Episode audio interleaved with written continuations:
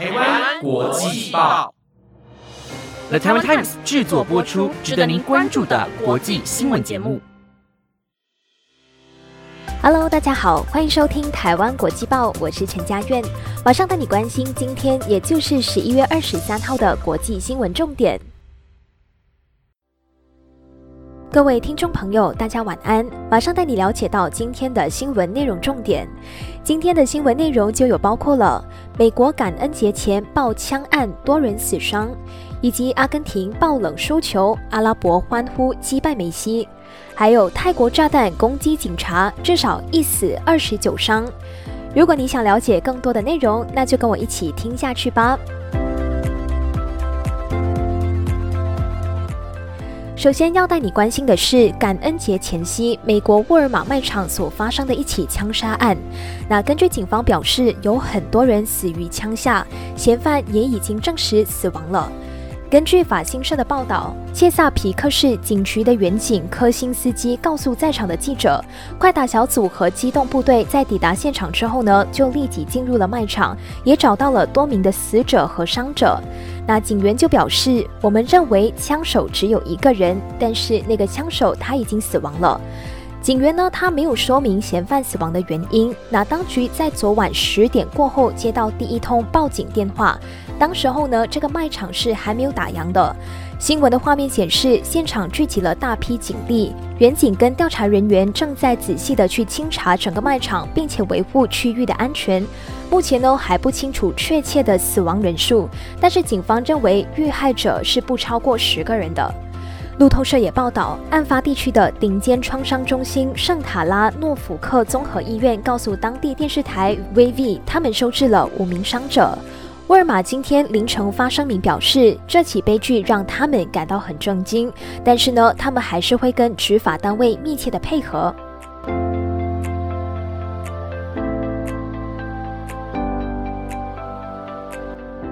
接下来要带你关心的是一起发生在泰国的炸弹攻击事件。在泰国南部的陶公府就发生了警察局宿舍遭到汽车炸弹攻击的事件。那这起事件呢，就造成了至少一名远警死亡，还有二十九名人员受伤送院。根据目前的调查，肇事者他身穿着类似军官的衣服，然后呢，他开着一辆装有炸弹的皮卡车停到警察局的宿舍，随后这个地方他就发生了爆炸。警员呢在爆炸之后就立即封锁了事发的区域。另外，在下午的两点钟，警员也在陶公府的幼儿园发现了未爆的炸弹。警方目前正在介入调查。泰国警察总署的署长丹荣萨警上将也紧急前往这个地方。值得一提的是，泰国南部跟马来西亚的边境，在过去几十年来呢，都一直有这个叛乱的活动。政府需要跟一些地下组织对抗，这些组织是由穆斯林为主的北大年府、耶拉省、陶公府和宋卡府部分地区，他们为了争取独立而抗争组成的。在今年的八月份，泰国南部至少有十七个地点接连发生爆炸跟火警，怀疑是多重同步攻击，总共有七个人受伤。根据深南地区观察组织的调查结果显示，从二零零四年开始，当地的冲突就已经导致至少七千三百人罹难。而在二零一三年，政府尝试跟地下组织进行和平的谈判，但是谈判却时常中断，到现在都还没有结果。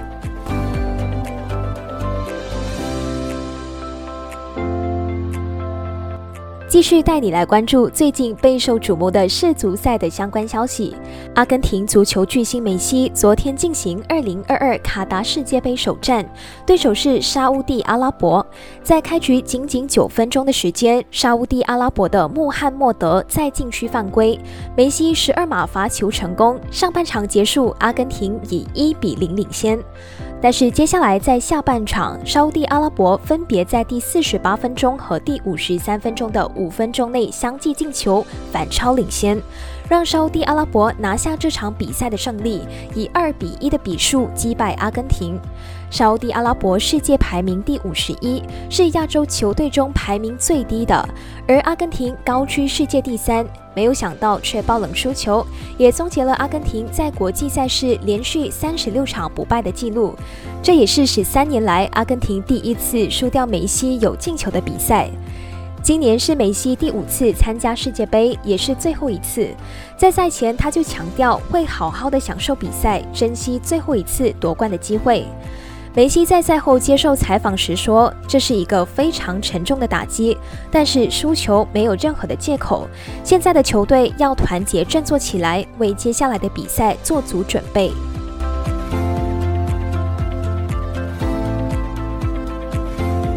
接下来要带您关心全球暖化所带来的改变。位于法国阿尔卑斯山的小镇圣费米已经很多年都没有积雪了，所以呢，上个月底就决定拆除带来许多快乐时光的滑雪缆车。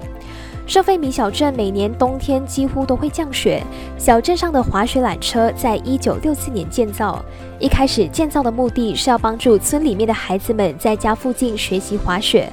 未来呢，就可以去挑战阿尔卑斯山周围更厉害的雪道。但是这几年来，随着全球暖化的加剧，缩短了滑雪季节，山区积水的覆盖也随之减少。滑雪缆车已经十五年没有再启用了。那住在圣菲米小镇的六十三岁居民博宗表示，全球暖化已经发生了，改变了我们所看见的世界。在他的青少年时期，每年的冬季都会举办很多的滑雪比赛跟活动，奖品不是很贵重，可能是一双袜子或者是一条巧克力棒，但是整体的气氛都很好。这些传统随着雪融化而消失，只剩下孤零零的缆车。由法国环保组织负责拆除，成本花费两万欧元，大概就是台币的六十四万。当地政府在慈善机构的帮助下出资，拆下的金属将会被回收，再次利用。这不会是最后一个被拆掉的滑雪缆车，这是因为今年出现了创新高的热浪，席卷着法国和西欧，夏季的气温甚至快要超过摄氏四十度了。那以上就是今天的台湾国际报的重点国际新闻。新闻内容是由 The Taiwan Times 制作播出。不知道最让你印象深刻的又是哪一则新闻呢？如果你有任何的想法，都欢迎你在 Apple Podcast 或者是 IG 私讯我们哦。感谢大家的收听，我们下次见。